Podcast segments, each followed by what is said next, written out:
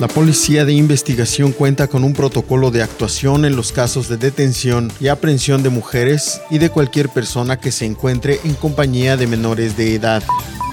Por segunda ocasión, en menos de una semana, el Centro de Reinserción Social de Chetumal recibió a 50 personas privadas de la libertad, pero ahora del Centro de Retención Municipal de Solidaridad.